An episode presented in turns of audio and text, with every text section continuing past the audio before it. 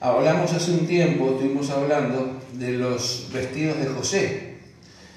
Y según la palabra de Dios, estamos hablando de las vestiduras místicas, es decir, no, significa que eh, estamos hablando del ropero de José, sino estamos hablando de, los, eh, de, cómo fue vestido para cada una de las etapas de su vida. ¿sí?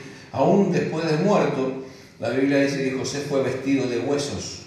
Entonces, fíjense qué, interesante cómo eh, cada cosa que fue pasando en la vida y aún después de la vida, fue eh, siendo importante ¿no? para el pueblo de Israel a través de la vida de José. Ahora, eh, José tenía 12 vestiduras que nos habla de lo que él más aprendió a manifestar, que era el gobierno de Dios, establecer el gobierno de Dios. José y Jesús eh, son sinónimos, las palabras José y Jesús son, son sinónimos, así como la palabra Josué también es sinónimo de Jesús. Sí, eh, y entonces yo quería, ese, en ese momento hablamos de esas vestiduras, hablamos, ¿se acuerdan de, del manto? Hablamos de varias cosas que fue recibiendo José en su vida espiritual para ir eh, entonces superando cada uno de los escollos que, se le presentaban, pero cada uno de los escollos o cada una de las pruebas que se les presentaban a José era para ir superándose, para ir creciendo para ir desarrollando su fe, para ir alcanzando niveles mayores de gobierno, ¿sí? hasta que lo vemos ya en un momento de su vida siendo la mano derecha del hombre más poderoso del mundo en ese momento, que era el faraón. Qué tremendo, ¿no? Qué tremendo. Pero yo quiero hablarles ahora, porque José es figura de lo que nosotros como iglesias tenemos que vestirnos de lo que, por ejemplo, cuando hablábamos del manto, hablábamos de la genética de José, hablábamos de lo, profético que Dios le había dado, del camino que debía seguir. Pero José nos habla más de una, de una nación, ¿sí? nos habla más de un cuerpo, de una iglesia, podríamos decir. Eh, en cambio, los vestidos de los que yo quiero hablarles esta mañana son los vestidos de Jesús. Eh, Jesús tiene siete vestidos místicos en la Biblia y que tienen que ver, eh, que cuando hablamos de místico me entiende, ¿no? No estamos hablando de los vestidos reales, de la tela, de la no, sino estamos hablando de cómo dice la Biblia de que se vestía místicamente o espiritualmente Jesús. ¿Por qué? Porque esto es importante para nosotros, es importante para nosotros para que nosotros aprendamos, porque aquí sí en Jesús, nosotros tenemos que aprender individualmente de lo que Dios nos está hablando. Individualmente, o sea, esto es para cada uno de nosotros, esto no es para la iglesia en general, como hablábamos de José. El, ¿Por qué digo esto? Porque el 12 habla de gobierno y, y un gobierno lo establece una iglesia. Pero Jesús tiene siete vestidos. Y siete vestidos habla de perfeccionarnos a nosotros mismos, personalmente, individualmente. ¿sí? siete vestidos místicos. Los vestidos de Jesús, que vamos a ir a empezar a estudiar, a empezar a, administrar en esta hora, eh, tienen que ver entonces con nuestros vestidos, como nosotros debemos vestirnos, de lo que nosotros debemos cubrirnos, que, de lo que nosotros debemos protegernos. ¿Sí? Como premisa debemos saber que espiritualmente ningún hombre puede vestirse solo, ni José se vistió solo, ni Jesús se vistió solo, ni Moisés y Aarón se vistieron solos. ¿Qué quiere decir esto? Que para que una persona sea vestida, lo vamos a se lo voy a soltar ahora, pero después lo vamos a ver con la palabra, para que una persona pueda ser vestida, esa persona tiene que tener un padre de fe que lo vista. ¿Sí? Ustedes me tienen a mí, yo tengo a mi padre de fe que me viste, mi padre de fe tiene a su padre de fe que lo viste. ¿Qué quiere decir esto? Que eh, nosotros no podemos vestirnos solos, y nosotros no podemos ser coberturas a nosotros mismos. Nosotros necesitamos que alguien nos cubra. Necesitamos, así como la Biblia habla de que Dios, eh, y lo compara a Dios como la gallina que abre sus alas y, y cuida sus polluelos, así es que necesitamos que alguien nos cubra de esa misma manera. Cuando la Biblia habla de que de que bajo la, sombra ¿sí? Eh, eh, del Altísimo moraré eh, por muchos días. Nos está hablando de cobertura, que alguien mayor nos está cubriendo. ¿sí? Alguien con mayor autoridad, alguien con, con mayor experiencia, con mayor conocimiento nos está cubriendo. Y eso es importante. Ese es el vestido, ese es el vestido. Entonces, es importante, claro, es muy importante, es muy importante el vestido. A Jesús los vestidos, los siete vestidos de los que vamos a hablar, se los proporcionó Dios, su Padre. Él lo vestía. Por eso Él siempre acudía a quién? Al Padre. Usted va a leer en la Biblia que Jesús nunca dijo Dios. Nunca lo nombró Jehová. ¿Cómo se refería Jesús a, quien estaba sobre él? Al Padre, Padre, Padre. ¿Mm? Eh, vamos a ver siete vestiduras de Jesús, todas son distintas. Las vestiduras, hermanos, son, son un premio. Las vestiduras terminan siendo un premio. Las vestiduras terminan siendo un galardón a nuestra obediencia o a nuestra desobediencia, porque podemos ser vestidos de Dios o desnudos, dice la Biblia, o sea, sin vestidos. ¿Mm? Si obedecemos a Dios, si obedecemos al Padre de fe que nos está mm, ministrando, nos está enseñando, entonces vamos a ser eh, vestidos por causa de la obediencia. Pero si no, estaremos, dice la Biblia, desnudos.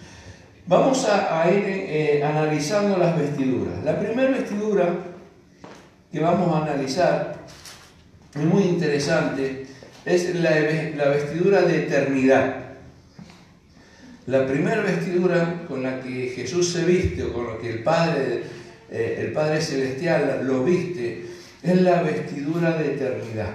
Mire, esto me, gustó muchísimo, esta, esta, esta parte, me gustó todo el tema, pero eh, eh, yo creo que no vamos a poder hablar de los siete, creo que vamos a hablar de uno, si Dios nos ayuda esta mañana, para poder para que usted pueda entender lo importante de estar vestido de eternidad. Cuando hablamos de eternidad también debemos hablar de santidad. Cuando nosotros nos, nos vestimos de eternidad, como Jesús se vistió de eternidad, podemos decir que paralelamente también podemos hablar de santidad. Lo vamos a ver también a través de la palabra. Es decir, ninguna persona no santa tiene eternidad con Dios. ¿Se entiende? Es decir, que para tener eternidad con Dios, ir a vivir con Dios, debemos ser santos. Amén.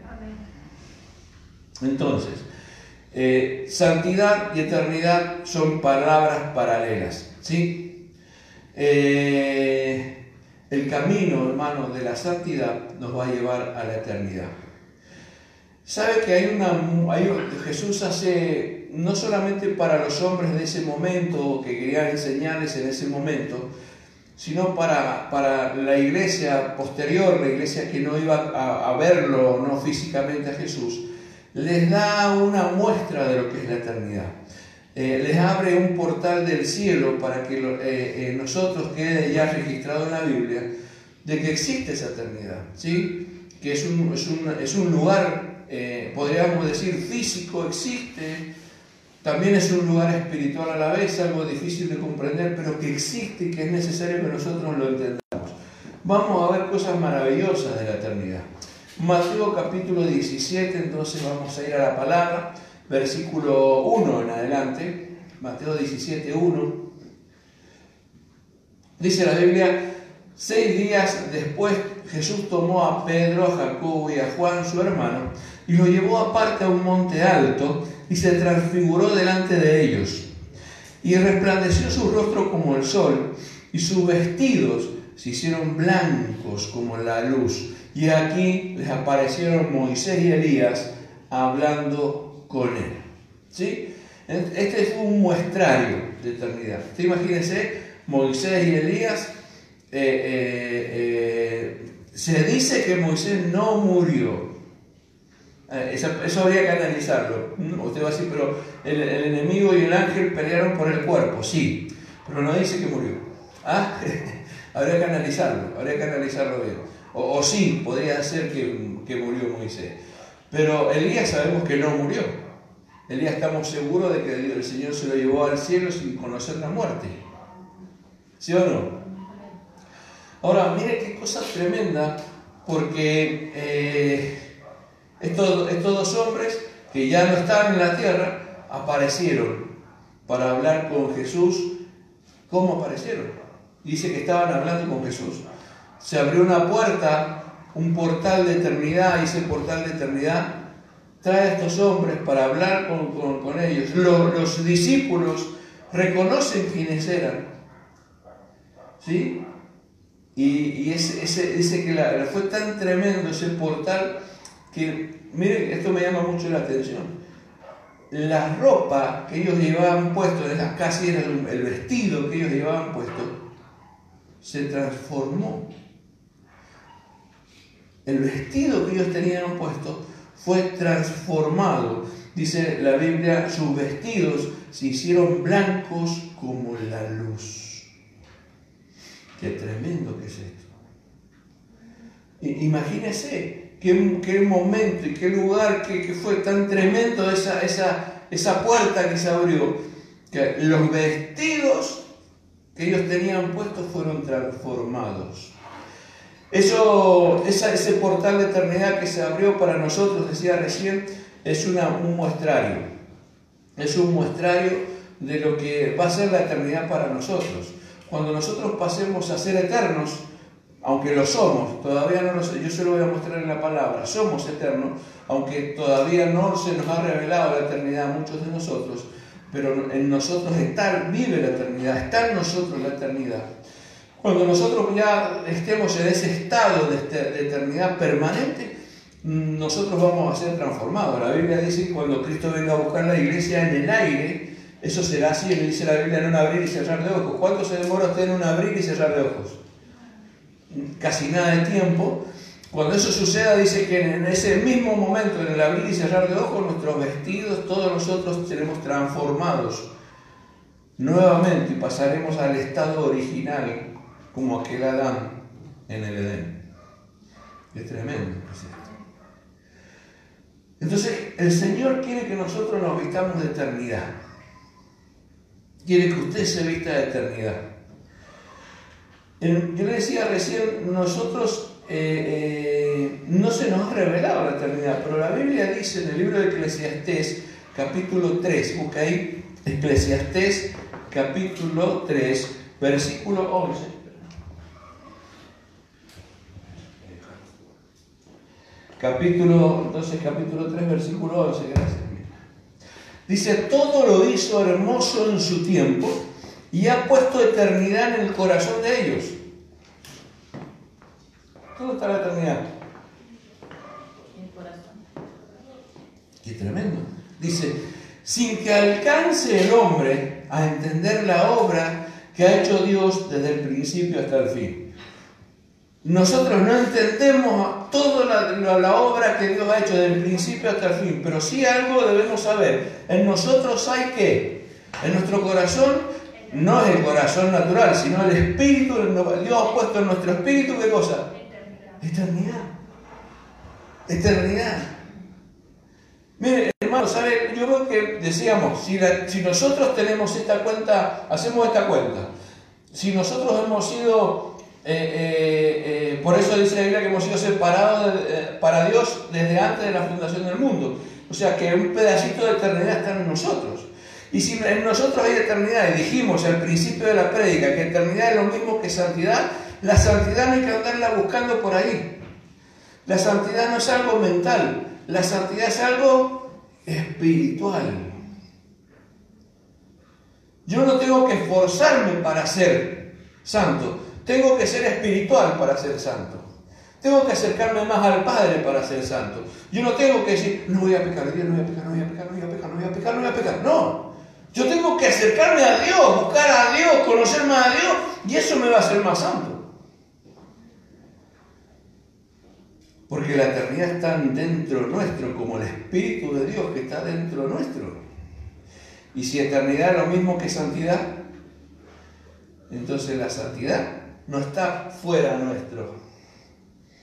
La falta de santidad no es el problema de que la gente, el mundo está contaminado, no. La santidad está dentro. No se deje contaminar por el mundo. ¿Me comprende lo que le digo? Hermano, el Padre, Dios, creó al hombre eterno, no inmortal.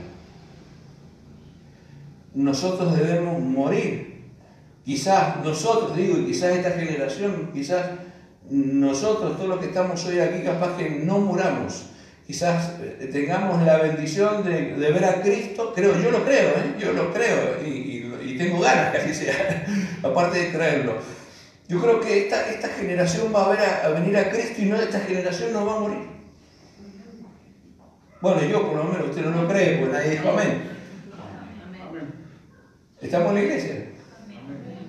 Puede decir amén, no, nos van a poner nada, no nos van a hacer nada, ninguna multa. Diga amén. Ahora sí, estamos grabando y la gente dirá, eh, no hay nadie, el, el apóstol está mintiendo. Amén. Amén. Amén. Despierte, vamos. Ayúdeme a, que, a que podamos entrar en el espíritu de este mensaje. Entonces, Dios creó al hombre eterno, no inmortal. ¿Sí? La eternidad es la luz de Dios en nosotros. La eternidad es la luz de Dios en nosotros. Mire, dice la Biblia porque abrió eternidad eh, eh, entraron en ese portal de eternidad y ¿qué apareció? Luz. Jesús abrió ese, ese, portal de eternidad y ¿qué apareció? Luz. Hasta que sus vestidos se fueron transformados y se convirtieron como en luz. Ahora, miren qué dijo Jesús con respecto a esto que es la luz. Dice, vosotros sois la luz del mundo. Dice, vosotros sois la luz del mundo. ¿Cuántos son luz aquí? Entonces, si usted es luz, y dijimos que la luz es eternidad. Y esto es muy interesante. Porque usted no es eternidad para usted. ¿Para quién es eternidad usted? Para el mundo. Vosotros sois la luz del mundo. Podríamos decir, ustedes son la eternidad del mundo. Qué tremendo. Eh, eh, la, palabra es muy maravillosa porque usted sabe que cuando hablamos de mundo no hablamos del planeta Tierra. ¿Sabía eso? Cuando hablamos de mundo tenemos que hablar del universo. O sea que cuando hablamos de mundo, cuando la Biblia habla de mundo, habla de la palabra griega cosmos. O sea que nosotros somos la luz no para la Tierra nada más. ¿Para quiénes somos luz? Para todo qué? El universo. Por eso la Biblia dice que la creación espera la manifestación de los hijos de Dios. ¿Y cuál es la manifestación de los, de los hijos de Dios? La luz. La luz, que resplandezca la luz.